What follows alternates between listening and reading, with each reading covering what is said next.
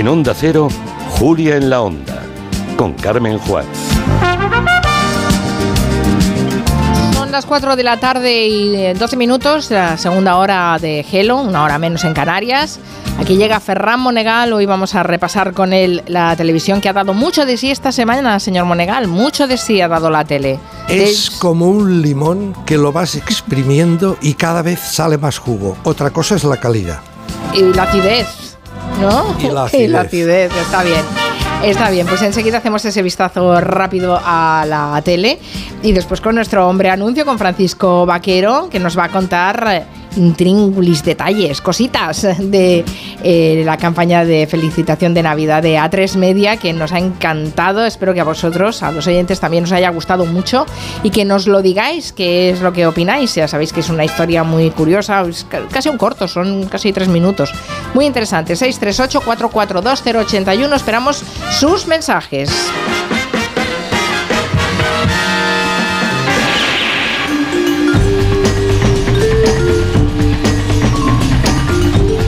Está bien que haya mucha tele estos días, señor Monegal, porque después vendrá el secano.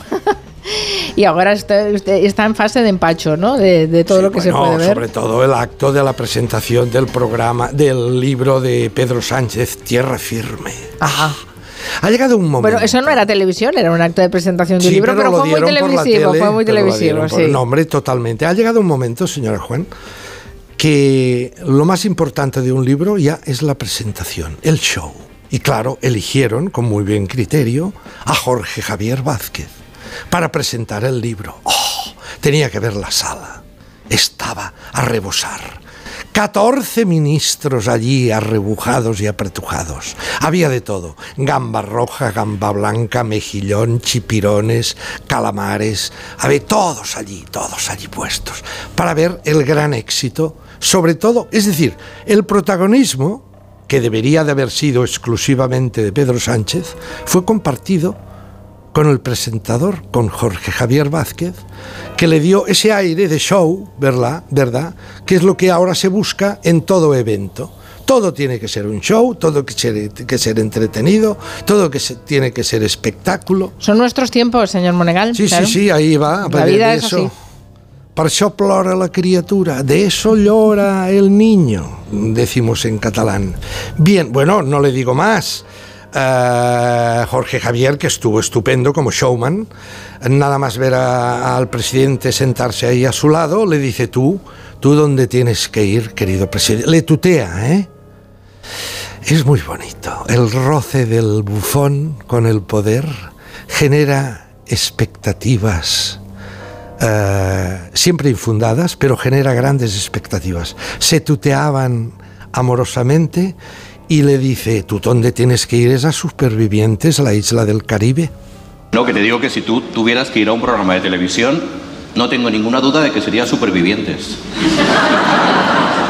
¿Pero eso dónde lo grabáis? Ahí en Honduras también. Lo hacéis en El Salvador, como tenemos un mediador. ¿eh?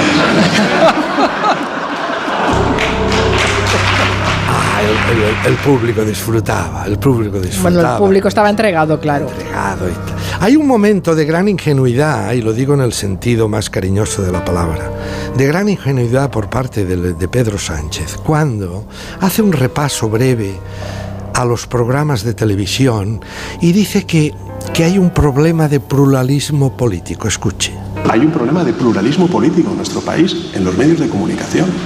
Y esto lo digo con todo el respeto, pero lo digo también con la conciencia de ver exactamente la descompensación y el desequilibrio que hay. Ha habido programas de, televisión que claramente eh, pues han contribuido de manera directa o indirecta a deshumanizar, en este caso, a quien ostenta las responsabilidades de presidente del gobierno. Y además se han traspasado todas las líneas rojas. Hombre, yo le diría al presidente que lo que tiene que hacer, es, si quiere ser crítico de televisión, es ver tele, que no la ve. No la ve. Normalmente el político cuando habla de televisión habla de oídas o de cosas que le pasan o de programas. Yo comprendo que el presidente del gobierno no puede hacer como yo, de estar prácticamente de enviado especial o de corresponsal de guerra de la tele, ¿no? que es lo que sí yo vengo haciendo desde hace 30 años pero eh, es verdad que ve poca tele, porque él se fija solamente o se ha fijado en algún tema de tertulias políticas y él por ejemplo, tenía al lado, cuando él dice no se pueden traspasar líneas rojas, tenía al lado a Jorge Javier Vázquez, que tiene una trayectoria en Telecinco, ¿verdad? De autopsias, autopsias en vida, barbacoas con carne humana y todo, que eso sí que es traspasar líneas rojas. Pero en fin, pelillos a la mar. Allí estaban para celebrar. Hay un momento que Jorge Javier dice también como se tutean, y es un hombre que ha dicho que yo soy de izquierdas, ¿eh? soy de izquierdas, programa de rojos y maricones, ¿eh? y, y oh, qué bien son de izquierdas. Luego vemos a ver qué es la tele que hacen, no, de eso no hablan. ¿eh? El tipo de tele que hacemos no habla, pero somos de izquierdas, ¿eh? eso sí. Bien, entonces hay un momento que dicen, no, no, si a mí me han llegado, te, te, te, te, inclinas por una opción política, lo decía con toda la ironía, ¿eh? Jorge Javier, te inclinas por una opción política y te llega, te dicen que, que a lo mejor alcalde de Madrid. Apoyas un partido y piensas que la gente piensa que es por conseguir un cargo. A mí me han dicho que iba a ser alcalde de Madrid. Estoy en mi casa, Sí, claro, ministro de Cultura, pero esas y cosas... no me cae nada. Y no me cae nada. No, sí que le cae. Le cae la presentación de un libro del presidente del gobierno, que eso para un bufón televisivo es tocar el cielo con las manos. Eh, le caen relaciones, eh. hay muchas cosas, no hace falta que te den un cargo directo. Pero en fin, repito, pelillos a la mar, gran celebración, eureka, y vayamos al hormiguero que ha tenido esta madrugada, esta noche pasada, Pablo Motos a Isabel Preisler. A ver, tengo que decir una cosa. Preisler acaba de ser protagonista porque la cadena, la plataforma Disney Plus, le ha hecho una especie de masaje documental en forma de dos capítulos que se titula Mi Navidad. Es de, de sonrojo, ¿eh? es, es para sonrojarse la Isabel Preisler que nos dibujan en Disney. Creo que no le ha hecho ningún favor. Disney Plus, los productores de este programa, no le han hecho ningún favor a Isabel Preisler la imagen que da en ese trabajo. Bueno, En- ella, ella aceptó hacerlo. ella aceptó hacerlo, sí, sí, sí. Mire, hay un momento que le cogen en su casa, en su mansión de Puerta del Hierro, y se va desplazando, solo mueve las manos, pero el cuerpo parece que se desliza, y siempre, ¿sabe cómo aquellas pinturas egipcias de la frontalidad? Que el cuerpo se desplaza, pero la cara siempre está en un primer plano. Pues eh, es una cosa realmente casi arqueológica lo que le han hecho, ¿no?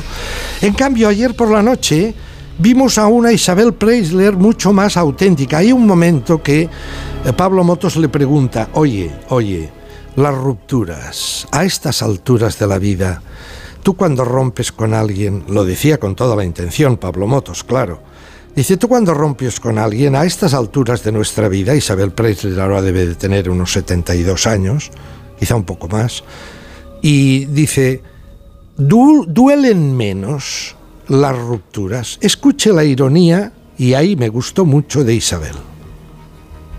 ¿Dirías que duelen menos las rupturas a estas alturas de tu vida? Sí, claro, duele menos. Sí, sí, con los años todo duele menos. Todo duele menos. Hombre, la última no me dolió nada, ¿eh? Al amigo Vargas Llosa le deben sonar los oídos. Luego entraron las hormigas y ahí le hicieron un retrato un poco en la línea del Disney Plus, del trabajo de Disney Plus. Fíjese cómo perfilan las preguntas que le hacen las hormigas, tremendas preguntas, cómo perfilan al personaje. ¿eh? Es decir, no le hacen una pregunta, decir, oye, de la inmensa, por ejemplo, Isabel Pérez habla siempre, con mucho cariño de Miguel Boyer. Y eso está muy bien. Miguel Boyer, que yo sepa, me lo había contado en vida Terence Simons ya hace muchos años, eh, en la casa de Puerta de Hierro, que la construyó Miguel Boyer para Isabel Preisler, allí dejó una biblioteca importantísima. Nunca le, le han- le- le preguntan por los libros que lee o por... Mire lo que le preguntan las hormigas. La cabeza de la gamba, ¿se chupa o no se chupa? Así, con sonidillo. Hombre, con sonido, eso. Así que se le metan los ojos para adentro a la gamba. Sí que no, eso sí que no. Eh, las copas de vino, ¿hasta dónde se llenan? Porque, por ejemplo, cuando hay una mesa con mucha gente, ¿yo puedo llenarlas más de la cuenta para no tener que levantarme más? No se debería. Por ejemplo, la servilleta que te la pones en el cuello para no mancharte el jersey. Mm, ¿Se puede poner todo el rato? ¿Solo con la sopa? ¿Cómo va esto? Eh, eso hace feo. ¿Los mayordomos a qué hora cenan exactamente? ¿Es antes? ¿Es después? Normalmente antes. Bueno, pero el papel de las hormigas precisamente es, Es eh, este. es, es exacto, meter el dedo en el estereotipo, Era ¿no? aquella perfilada como eso, como la señora de Bueno. otros este, este tipo de gente que vive de una manera que ya prácticamente nadie vive así, ¿no? Con el mayordomo, con el jardinero, el chofer, Bueno. estar dedicada todo el día a mirar la mantelería, la cristalería, la vajilla, la loza. Que yo sepa, mayoritariamente nunca se ha vivido así, solo han Sí, vivido solo así muy poca gente, por gente, eso le pero digo. durante muchos años, durante Yo mucho creo que ahora cada vez es más difícil. Vayamos a Crónicas Marcianas, la alegría de Xavier Sardá. Mire, Ah, el sí, otro el reencuentro, El reencuentro, sí. se lo han hecho en Telecinco. ¿Qué pasa? Pues que en un momento dado, Carlos Latre, gran amigo de Sardá, gran triunfador como caricato en, en Crónicas Marcianas, recuerde aquellos papeles que hacía de la Pantoja de Puerto Rico. Bien, Carlos Latre de repente tuvo, ha tenido un golpe de nostalgia y como él tiene una productora, les ha dicho a Telecinco, vamos a hacer un programa especial, un revival de lo que fue Crónicas. Eso sí, seleccionando solo lo más bonito. Ah, memoria selectiva. Bueno, siempre recuerdas lo mejor, ¿no? Sí, sí, sí. No te vas a poner a recordar lo feo. Bueno, pero, bueno, ese programa duró siete años, se hicieron inmensamente ricos todos, sobre todo Sardá. Hizo un trabajo impecable desde un punto de vista de lo que él llama el burlesque y se encuentran en el viejo plató de un polígono industrial de aquí cerca de Barcelona. Se encuentran Latre y Sardá y la emoción les embargaba. Escuche.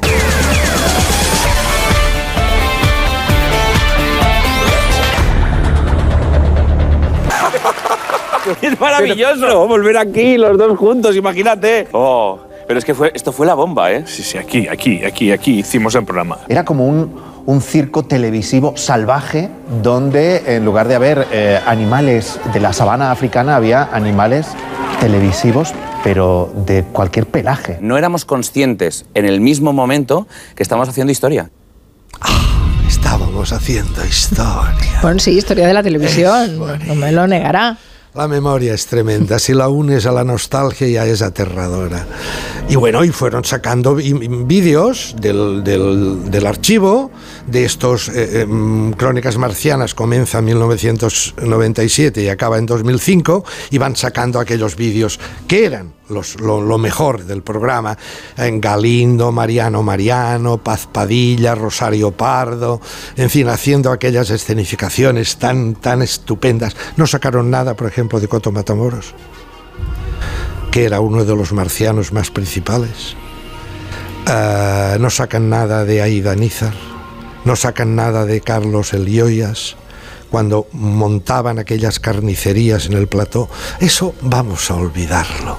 Pero bueno, todo fue una celebración y al final, Sardá les dice a los que estaban allí, que estaban precisamente Paz Padilla, Mariano Mariano, estaba también Rosario Flores, les dice, Cárdenas también estaba, les dice, bueno, yo he estado tan a gusto. Bueno, oye, yo he estado tan a gusto con todos vosotros que, que de alguna manera yo, si alguno está dispuesto, creo que sería posible que Crónicas Marcianas volviese. ¿Usted cree que volverá? No. Yo creo que sí. ¿Qué me dices? Sí. A ver, esto es un negocio. Todo Fue, programa fue de te- bien de audiencia este reencuentro de Crónicas Hizo un Marcianas. 14,2%. Tuvo una alegría todo el imperio Mediaset, tuvo una alegría enorme porque hacía mucho tiempo que no hacía un 14,2% en un programa de recién estrenado. Y yo no sé si el consejero delegado, ahora que han apartado a Borja Prado y ahora está ya el siciliano Alessandro Salem de gran jefe, yo no sé si Salem no llamará o no ha llamado ya a Sardá y le ha dicho, Xavier, ven que te haré una oferta que no podrás rechazar. Bueno, veremos, veremos, veremos. Por cierto, que José Luis Ama eh, me dice que no. no- ha, ha dicho usted Rosa- eh, Rosario, Rosario- Flores, no, pero no, es. Rocío Madrid. No, Rocío Madí y Rosario Pardo. Ay, Rosario Pardo. No, Flores no, Pardo, Pues he dicho. sí. Rosario, la gran Rosario Pardo. Ah, no, yo, es que sí, se, se ha dicho Flores, pero bueno. No, no, pero no pues, discutiremos. no, No, no, pero las cosas, eh, si Perdón nos si he dicho Flores, lo me refiero a Rosario nada. Pardo que Vale. formaba parte de este grupo escénico Ajá. con Galindo, con Mariano Mariano, con Paz Padilla. No me jugaré una cena con usted a que no vuelva a Crónicas Marcianas. Después No de lo que ha dicho, juegue. no me la voy a jugar. No, no, casi que no. Casi que no me la Sigamos con el revival de cosas que vuelven. Ha vuelto Merceditas Milá Ah. Sí. a Televisión Española. Uy, qué ganas tenía. Se llama el programa No sé de qué me hablas. A ver, algunos mm, perversos eh, y además mm, idiotas. He leído alguna cosa, he escuchado alguna cosa de que parece mentira Merceditas Milá con 72 años que vuelva a la tele. Bueno, ¿qué pasa? ¿Qué es que no se puede hacer televisión con 72 años? Solo solo pueden hacer... ¿Qué pasa con 70? No, si no se trata de la edad, se trata de cómo haces la tele y de lo que haces, ¿no? Yo he visto, estoy cansado de ver a pimpollos de 25 años haciendo el cretino y haciendo cosas absolutamente estúpidas. Yo creo que está bien que Merceditas vuelva a lo que siempre ha sido su vida. Zapatero a tus zapatos. Ella, su mundo es la tele. Y ha vuelto. El problema es que vuelve con esa carga enorme de egolatría. Solo habla de ella. Solo de ella. Todo pasa por ella. Ah, comenzaba ya hablando de ella misma. Yo he hecho muchas locuras para hacer entrevistas, ¿eh? Pero, o sea, no, me ha costado con nadie para hacer una entrevista. Lo reconozco. Esto no. Bueno, eso lo sabrá ella y de todas maneras no interesa. Pero esto de la carga de egolatría es por la edad o por qué es? ¿O porque es así? Yo creo que es el gen que Ah. lleva. Ese gen de que todo pasa por ella, de que todo. De hecho, lo que le han hecho es poner el, poner el archivo de televisión española al servicio de ella. Es decir, el archivo de ella. De cuando ella, por ejemplo, mm, decía, no sabéis quién es Lola Flores, parece mentira. Había una serie, una grada de jovencitos de la, de la época, de la generación esta que llaman millennial, eh, y entonces ahí había algunos que no sabían quién era. Entonces decía, ¿no sabéis quién es Lola Flores? Pues ahora lo veréis. ¡Pum! Digo, ¿cómo? ¿No sabes quién es Lola Flores? No tienes ni idea, ¿no? No. Vale, pues prepárate. Ahora vamos a ver a Lola Flores hace 40 años exactos. ¿Preparadas? Y entonces, ¿qué veíamos en pantalla? A Merceditas Milá. Con Lola Flores. Con Lola Flores. Y entonces hablaba Mercedita y tal. Entonces, eh, en otro momento, ¿no sabéis quién era el gran modisto Manolo Pertegaz? ¿Que no sabéis quién es? Aquí lo tenéis. Entonces, en pantalla, Merceditas Milá con Pertegaz, que solo escuchábamos prácticamente, pillaban trozos en que casi solo hablaba de Mercedes. Es que Pertegaz tampoco es que fuera muy hablador. Pero quiero decir, eh, que no sabéis quién era Cela, ¡pum! Aquí lo tenéis, con Merceditas. Ah, o sea, el programa va de esto, De va de ella, os voy a enseñar lo que es la vida que yo conozco, Que, ¿no? eh, la- las entrevistas que yo he hecho. Bien. Con Suárez lo mismo. Hay un estaba eh, est- estaba hablando de Suárez y pregunta y una persona, mm, la copresentadora con ella, con muy buen criterio, le dice, ¿tú sabes quién es Suárez? Y dice, es el aeropuerto de Madrid. Ah, mira, Que está estaba- bien. que esto está estuvo bien. muy bien por parte de la copresentadora que está con ella. Y entonces dice, ¿no sabéis quién era Suárez? Y entonces dice, fijaos la importancia. Fíjese usted la mentalidad de Merceditas, apoyando como yo apoyo que ella esté en la tele, porque Mm. es su lugar de trabajo, es su oficio, pero ese exceso, ¿verdad?, de, de- de protagonismo, de ego- egotismo, explica la gran anécdota, en lugar de explicar quién fue Suárez o lo que estaba preparando o lo que le sacó políticamente hablando en la entrevista, mire la anécdota que ella, Merceditas, la, anécdo- la anécdota con la que resume a Suárez. Para eso yo me tuve que ir a su despacho. Con la mala pata maruja que yo me estaba meando viva cuando llegué al despacho. Tenía un pipí de esos de hacer así, de decir que me lo hago, ¿eh? Es que me lo hago. Yo, claro, no dije nada. Me senté en ese sofá, que además era precioso, ¿sabes? Como elegantísimo. Digo, anda, que imagínate tú que si aquí yo me chorreo todo el sofá, ¿dónde me llevan? ¿Qué hice? Pues dije, Adolfo, por favor, te tengo que decir una cosa antes de empezar. Que es que me muero de ganas de hacer pis. Y me dice, ay, mujer, por supuesto, primera a la derecha. Y allí que me fui y luego ya empezó la entrevista. Ah, muy el, bien. el muy gran resumen de, de su conocimiento y entrevista con Suárez fue que tenía que hacer pipí. ¿Me va a hablar también de Pedro Ruiz? Sí, ¿no? Caca, culo, pedo, pis. Eso continúa funcionando y eso lo tiene entre ceja y ceja nuestra querida Merceditas. Otro que ha vuelto, nada del otro mundo. ¿Quién? Pedrito Ruiz. Suave, suave. Eh, parece ser que en televisión española le han dicho ni política, ni acidez, ni mordidas. ¿Y entonces qué hace? Pinta, está muy bien, tiene un sueño en que los estadios de fútbol ya no van futbolistas, van poetas. Ya no llenan los estadios los futbolistas, pero los llenamos los poetas. Y en este ambiente voy a empezar con las coplas a la muerte de su padre, de Jorge Manrique. Es todo, es todo, Ironía, ¿no? Es todo una especie de ironía suave, blanca, todos incluso niños, como decían antes las cartulinas de la calificación de los programas, ¿verdad? Y, bueno, está bien que haya vuelto Pedrito Ruiz, pero hombre, que vuelva el Pedrito, aquel que, que sabía morder un poco. No sé si en televisión española ahora lo dejan. Por cierto, y para terminar, el apunte musical. Pedrito Ruiz tuvo en exclusiva a una cantante con una canción que estrenó en este programa, una canción que se llama Ya no estoy, ya no soy. Se trata de la cantante melillense Ángela Hernández de Andrés. Extraordinaria voz, delicada presencia, poética figura, acompañada de un piano, cantándole esta canción que estrenaba dedicada a María Jiménez y que comienza diciendo, es, un, es una canción reivindicativa contra la vi- violencia de género, comienza diciendo, no prometas el sol si me cierras la ventana. Me prometas el sol si me cierras la ventana y no me hables de amor al tiempo que me amenazas. Tienes muy sucia la voz y me duelen tus palabras. Tienes muy sucia la voz. Y mi herido corazón ya no se para escucharla. Sin ti me siento mejor. La soledad no me daña.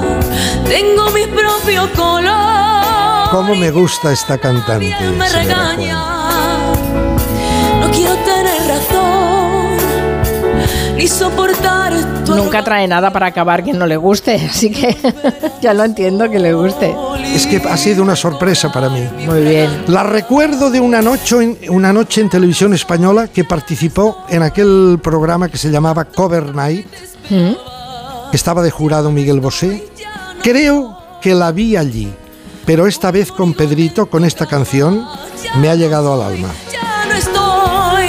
Hay algunos oyentes que les suena raro que llame usted Merceditas y Pedrito a esos dos señores, que ya tienen una edad. A ver, yo a Merceditas la conocí cuando todos la llamábamos Merceditas. Y a Bar- Pedrito también. Y a. Pedrito, Barcelona, 1960 y pico, cuando ella empezaba en el mundo de, creo que empezó en el club de golf, eh, perdón, en el club de, mm, en el club, eh, ¿cómo se llama este hípico? De, el- el- eh, sí, club de, de polo. El, el Real Club de Polo el Real Club de polo, sí. luego pasó a deportes en televisión, creo que era televisión española. No me va a hacer todo el currículum. No, Mire pero ya que usted me Se da tiene- pie- No, no, pues otro día. ya me lo comentará otro día. Gracias, pues le digo lo que dice Ángela, no me prometas el sol. Si me cierras la ventana. Si me cierras Adiós.